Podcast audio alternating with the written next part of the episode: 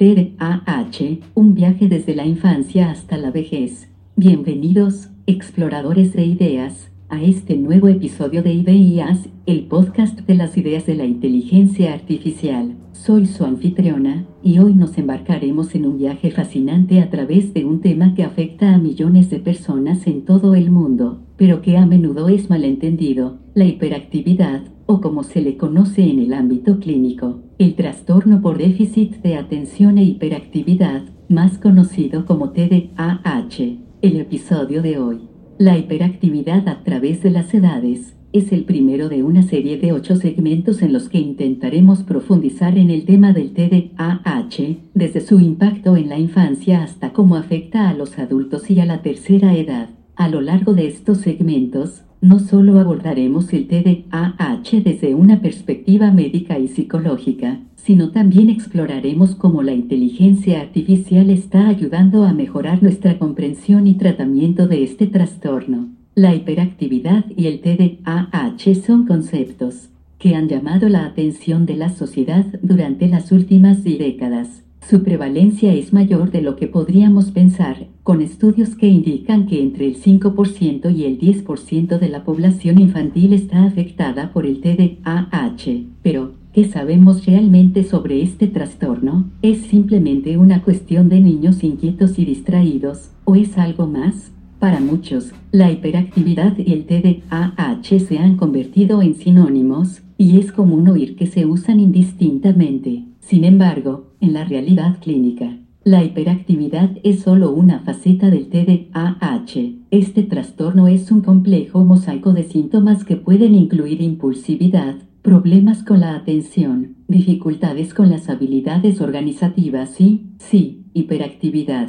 Pero el TDAH no se detiene en la infancia. A medida que crecemos, el trastorno puede tomar nuevas formas y manifestarse de maneras diferentes. Algunas personas superan los síntomas, mientras que otras continúan luchando con ellos en su vida adulta, y algunas incluso descubren su diagnóstico en la tercera edad. En los próximos segmentos, Exploraremos cómo el TDAH se presenta y se experimenta a través de las diferentes etapas de la vida. También daremos un vistazo a cómo la inteligencia artificial, mi especialidad, está siendo utilizada para aportar nueva luz sobre el TDAH. ¿Cómo puede la IA ayudarnos a diagnosticar y tratar este trastorno? Podría proporcionarnos nuevas formas de entender la hiperactividad y el TDAH. Estas son solo algunas de las preguntas que buscaremos responder a lo largo de este fascinante viaje. Así que pónganse cómodos, preparen sus mentes y únanse a nosotros mientras embarcamos en este viaje de exploración, comprensión y reflexión sobre la hiperactividad a través de las edades. Comencemos nuestro viaje. Continuando con nuestro viaje a través de las edades y la hiperactividad, llegamos a nuestro segundo segmento, definiendo TDA y TDAH, más allá de la hiperactividad. En nuestro segmento de apertura, hicimos una breve mención del trastorno por déficit de atención, TDA, y el trastorno por déficit de atención e hiperactividad, TDAH, y en este segmento, vamos a ahondar en estas definiciones y explorar cómo estos diagnósticos van mucho más allá de la simple hiperactividad. Comenzando con la definición clínica, el TDAH es un trastorno neurobiológico que se caracteriza por niveles de atención, impulsividad e hiperactividad que son inconsistentes con el desarrollo esperado para la edad de un individuo, aunque los términos TDA y TDAH se utilizan a menudo de manera intercambiable, hay una distinción importante que hacer aquí. El TDA se caracteriza principalmente por dificultades de atención y concentración. Las personas con TDA pueden tener problemas para organizar y completar tareas, seguir instrucciones y mantener la atención en una sola cosa durante un periodo de tiempo prolongado. Sin embargo, no presentan los altos niveles de actividad física que normalmente se asocian con el TDAH. Por otro lado, el TDAH, como su nombre indica, incluye síntomas de hiperactividad e impulsividad además de los problemas de atención. Las personas con TDAH pueden tener dificultades para quedarse quietas, pueden hablar en exceso, interrumpir a los demás y pueden tener problemas para esperar su turno. Es importante tener en cuenta que no todas las personas con TDAH serán hiperactivas. De hecho, el TDAH se subdivide en tres subtipos, predominantemente inatento, predominantemente hiperactivo e impulsivo, y combinado, donde la persona presenta tantos síntomas de inatención como de hiperactividad e impulsividad. Estos trastornos son mucho más que la incapacidad de sentarse quieto o de prestar atención. Pueden afectar cada aspecto de la vida de una persona, desde el rendimiento escolar y las relaciones, hasta la autoestima y la salud mental y aunque a menudo se asocian con la infancia, como veremos en los próximos segmentos, sus efectos pueden extenderse a la edad adulta y más allá. Comprender la distinción entre TDA y TDAH es esencial para proporcionar el apoyo adecuado a las personas afectadas. Con un diagnóstico correcto y un tratamiento adecuado, las personas con TDA y TDAH pueden prosperar, pero eso requiere que vayamos más allá de los estereotipos y las concepciones erróneas para entender realmente lo que significa vivir con estos trastornos. Al pasar de este segmento a los siguientes, nos adentraremos más profundamente en cómo el TDA y el TDAH se manifiestan en diferentes etapas de la vida, los desafíos que presentan y cómo podemos abordarlos de la manera más efectiva posible. Así que, continuemos con nuestro viaje y veamos cómo estos trastornos pueden afectar a los niños y adolescentes en nuestro próximo segmento, el TDAH en la infancia y la adolescencia, impacto y desafíos. Ahora que ya hemos explorado la definición y características distintivas del TDA y el TDAH, es hora de adentrarnos en cómo estos trastornos pueden impactar en las primeras etapas de la vida. Nuestro tercer segmento se titula el TDAH en la infancia y la adolescencia, impacto y desafíos. La infancia y la adolescencia son periodos cruciales de desarrollo físico, emocional y cognitivo. Sin embargo, para los niños y adolescentes con TDAH, estos años pueden presentar desafíos significativos. Pero ¿cómo se manifiesta exactamente el TDAH en estas etapas de la vida? ¿Y cuáles son los desafíos únicos que estos jóvenes pueden enfrentar? En primer lugar, es importante recordar que el TDAH no se trata solo de hiperactividad, aunque la inquietud y la impulsividad pueden ser características prominentes.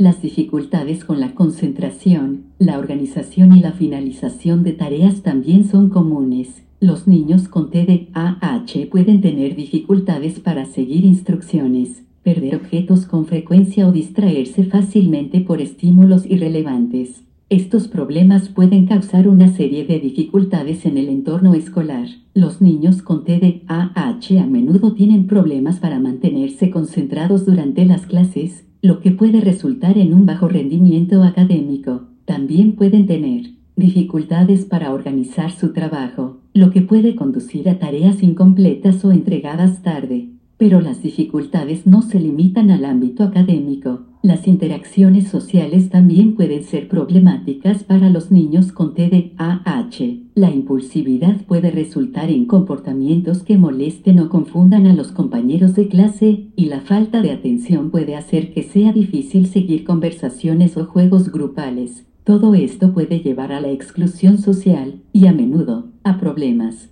de autoestima. Además, estos desafíos no desaparecen mágicamente cuando los niños con TDAH entran en la adolescencia. A medida que los jóvenes crecen, se espera que asuman más responsabilidades y se vuelvan más independientes. Esto puede ser especialmente difícil para los adolescentes con TDAH, quienes pueden luchar contra la gestión del tiempo, la organización y la planificación a largo plazo. También es importante mencionar que la adolescencia es un periodo de cambios hormonales y emocionales, y estos pueden exacerbar los síntomas del TDAH. Los estudios han mostrado que los adolescentes con TDAH son más propensos a desarrollar problemas de salud mental, como ansiedad y depresión. Comprender los impactos y los desafíos del TDAH en la infancia y la adolescencia es crucial para apoyar eficazmente a estos jóvenes y si bien es cierto que estos desafíos pueden parecer abrumadores, con el apoyo y el tratamiento adecuados, estos jóvenes pueden prosperar.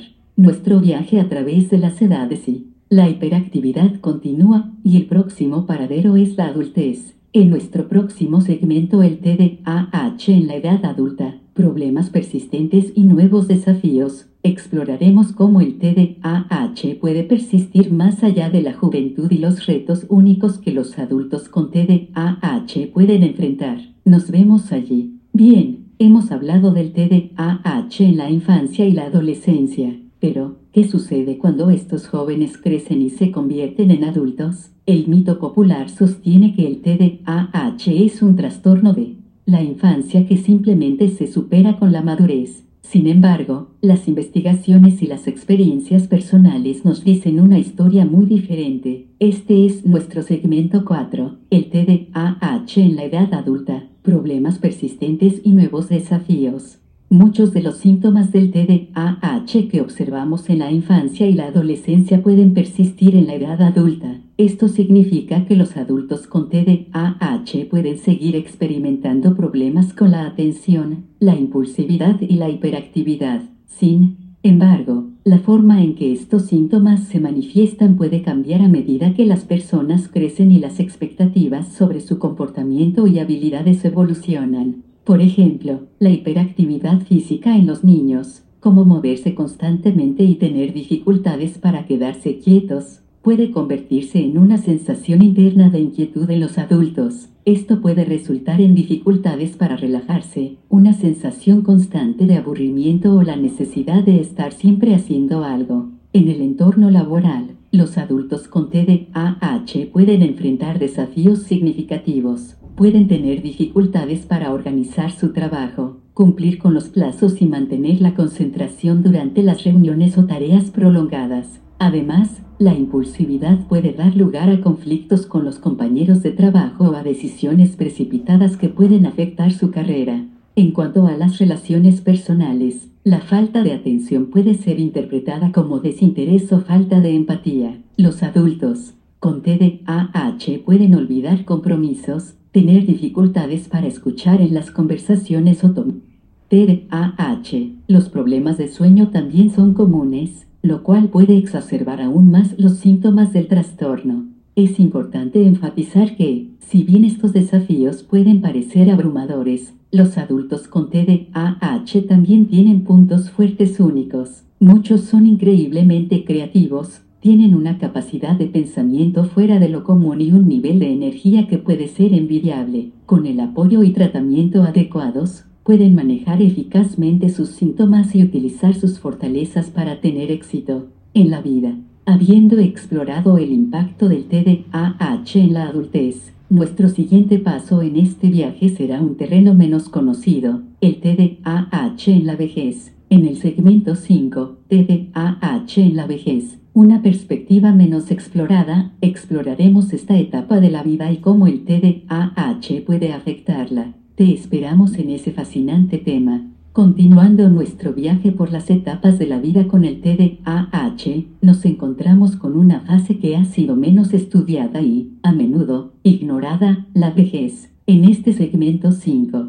TDAH en la vejez, una perspectiva menos explorada, vamos a sumergirnos en esta área que requiere una mayor atención y comprensión. Primero, es importante recordar que, aunque el TDAH es conocido principalmente como un trastorno de la infancia, puede y, de hecho, persiste en muchos individuos a lo largo de toda su vida. Esto significa que las personas mayores pueden seguir experimentando los síntomas del TDAH, incluso si no fueron diagnosticadas en su juventud. Sin embargo, reconocer y tratar el TDAH en la vejez puede ser un desafío, en parte debido a las ideas preconcebidas sobre el trastorno y a la falta de investigación en este ámbito. Al igual que en la edad adulta, los síntomas del TDAH en la vejez pueden manifestarse como problemas de atención, impulsividad e inquietud. Sin embargo, estas características pueden ser atribuidas erróneamente al envejecimiento normal o a otras condiciones médicas comunes en las personas mayores, como la demencia. Esta falta de reconocimiento puede resultar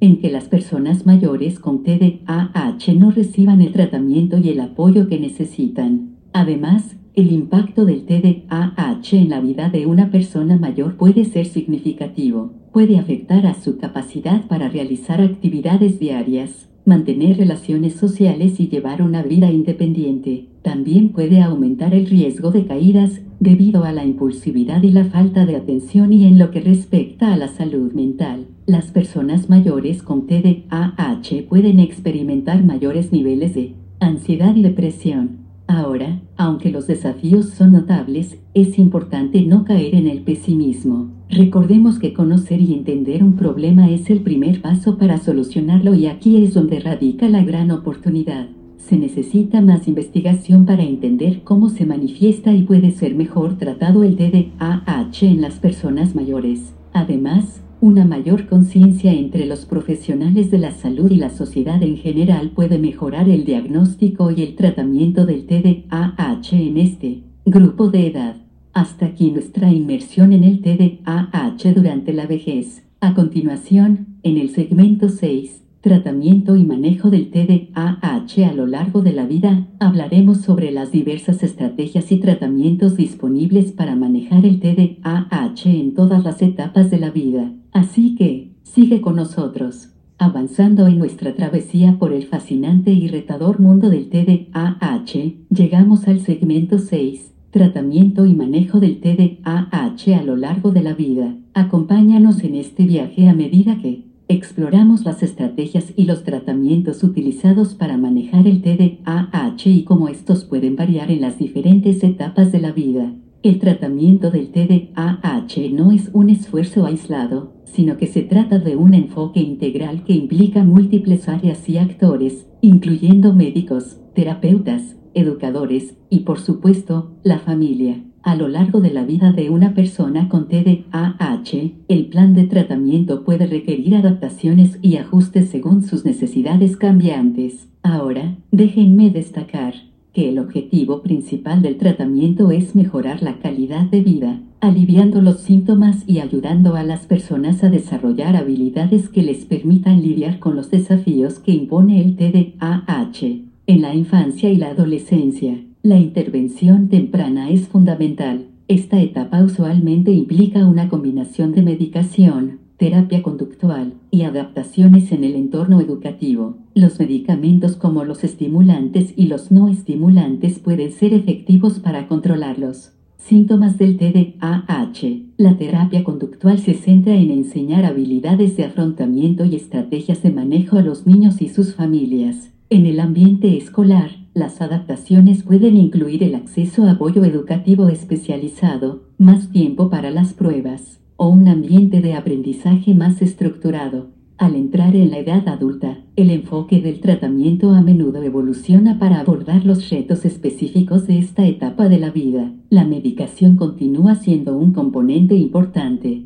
pero puede ser acompañada de terapia cognitivo-conductual, la cual ayuda a los adultos a desarrollar habilidades de organización y de manejo del tiempo, además de estrategias para enfrentar el estrés y la ansiedad. El apoyo en el lugar de trabajo también puede ser crucial, ya sea mediante adaptaciones en el ambiente laboral o a través de la asesoría de un coach TDAH. En la vejez, el tratamiento del TDAH se convierte en un delicado equilibrio, ya que se debe considerar la presencia de otras condiciones médicas y los posibles efectos secundarios de los medicamentos. Además de la medicación, las terapias de apoyo pueden ser muy útiles, como la terapia cognitivo-conductual adaptada para personas mayores y la terapia ocupacional para ayudarles a mantener su independencia en las actividades diarias. Finalmente, es importante destacar que cada persona con TDAH es única, y el tratamiento efectivo requiere de una personalización y un ajuste continuo. A medida que avanzamos hacia el segmento 7,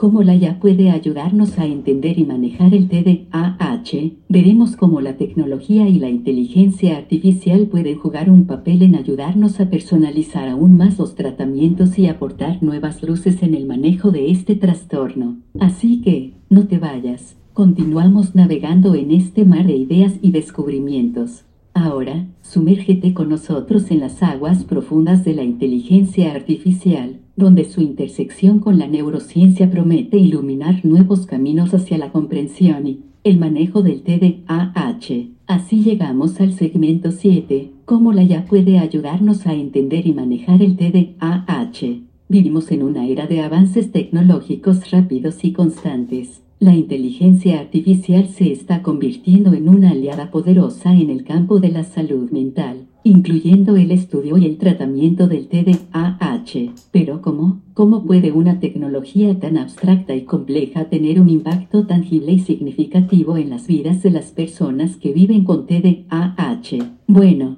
déjame guiarte a través de algunos de los desarrollos más emocionantes. Primero, en el ámbito de la investigación, la IA se está utilizando para analizar grandes conjuntos de datos de maneras que simplemente no serían posibles para un humano. Algoritmos de aprendizaje automático están ayudando a identificar patrones y conexiones entre diferentes factores, como los genéticos, ambientales y comportamentales lo que está aportando nuevos conocimientos sobre las causas y el desarrollo del TDAH.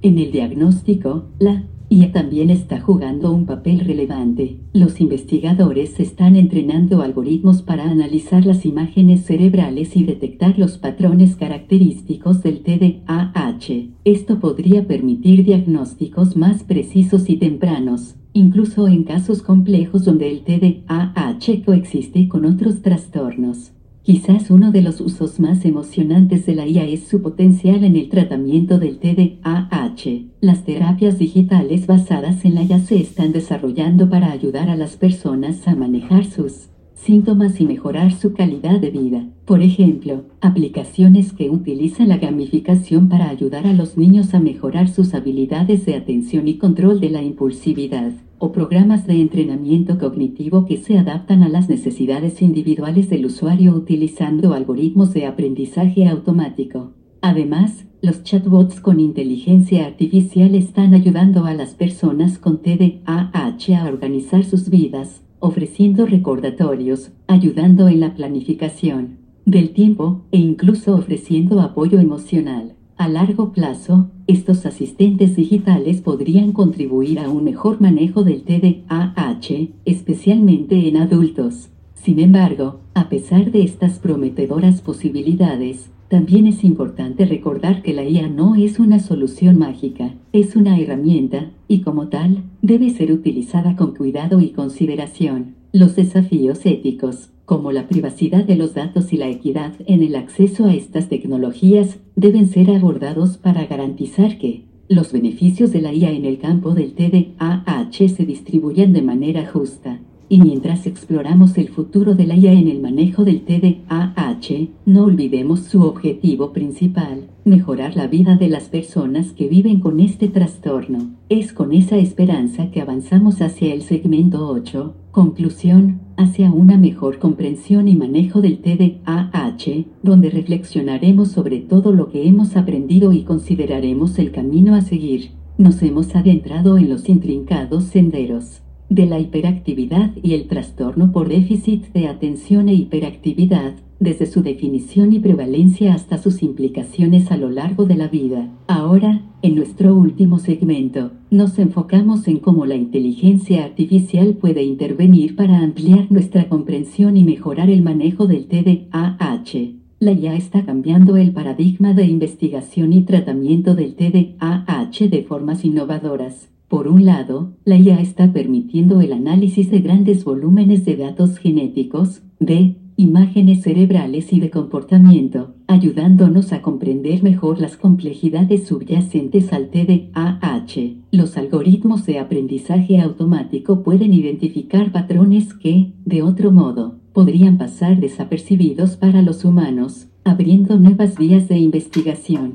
Además, la IA está contribuyendo al diagnóstico más preciso y temprano del TDAH. El procesamiento de imágenes, respaldado por la IA, permite a los expertos detectar los patrones cerebrales que caracterizan a este trastorno, lo que puede llevar a un diagnóstico más exacto y a un inicio más temprano del tratamiento. En cuanto al tratamiento del TDAH, la IA también está abriendo nuevas puertas. Estamos viendo cómo las terapias digitales, impulsadas por IA, pueden ofrecer nuevas herramientas para ayudar a las personas con TDAH a manejar sus síntomas, ya sea mediante el uso de gamificación para mejorar las habilidades de atención en niños, o programas personalizados de entrenamiento cognitivo, la IA está permitiendo enfoques de tratamiento más individualizados y adaptables.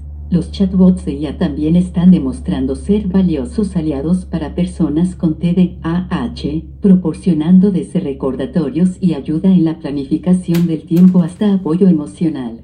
En resumen, la IA está desempeñando un papel fundamental en nuestra búsqueda para entender mejor y tratar el TDAH, pero es importante recordar que no es una panacea. Su uso debe ir acompañado de consideraciones éticas, y debe ser complementario a los tratamientos existentes, no un reemplazo. Con esto, llegamos al final de nuestro fascinante viaje por el mundo del TDAH y la IA. Hemos recorrido un largo camino, desde la comprensión básica del TDAH hasta la exploración de cómo la IA puede mejorar nuestra comprensión y manejo de este trastorno. Esperamos que hayas disfrutado de este viaje tanto como nosotros, y que ahora tengas una nueva perspectiva sobre el impacto y el potencial de la IA en este campo. Si te ha gustado este episodio y quieres apoyar nuestro trabajo, te invitamos a que nos sigas en Patreon. Tu apoyo nos ayuda a seguir generando contenido que abre nuevas ventanas al fascinante mundo de la IA. No olvides suscribirte a nuestro canal de YouTube, seguirnos en Spotify y en tus otras plataformas de podcasts favoritas para que no te pierdas ninguno de nuestros episodios. Gracias por estar con nosotros en este viaje de descubrimiento y aprendizaje. Nos vemos en el próximo episodio de IBIAS, el podcast de las ideas de la inteligencia artificial. Hasta entonces.